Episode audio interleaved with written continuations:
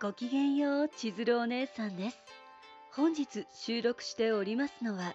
2020年の9月28日。もうすぐ9月も終わりますね。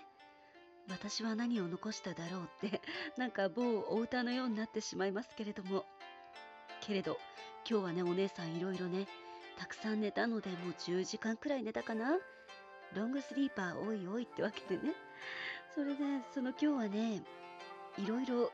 ネタをね、とにかくいっぱい考えてて、まず、完成したもののご紹介から参りますね。ムキムキだけれど子犬系な彼のために小さくまとまろうとする乙女のお話。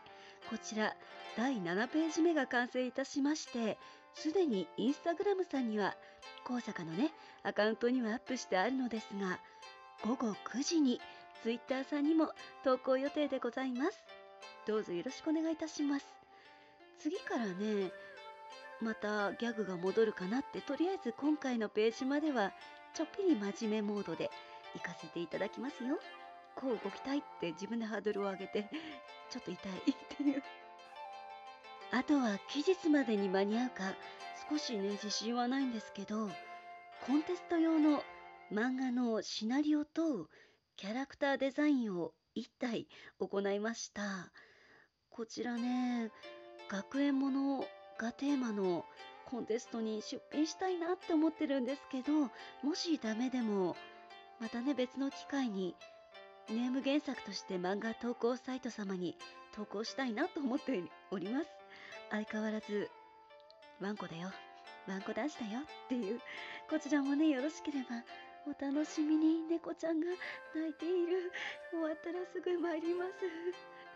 あの、あとはね、シナリオ講座さんのお話の流れを練り直しておりました。こちらはね、大体のキャラクターはそのままで、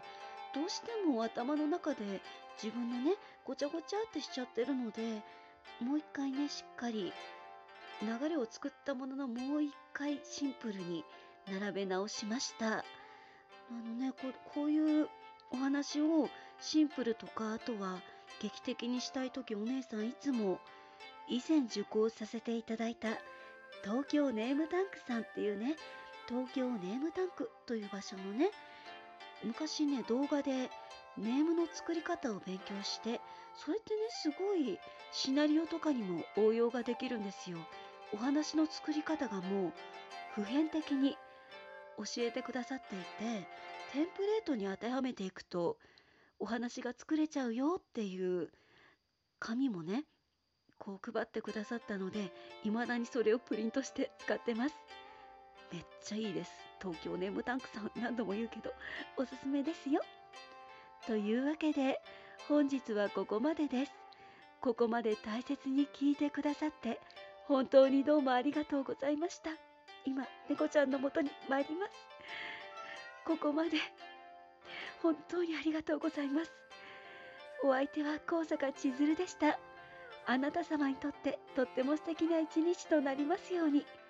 バイバイです。猫ちゃんもバイバイです。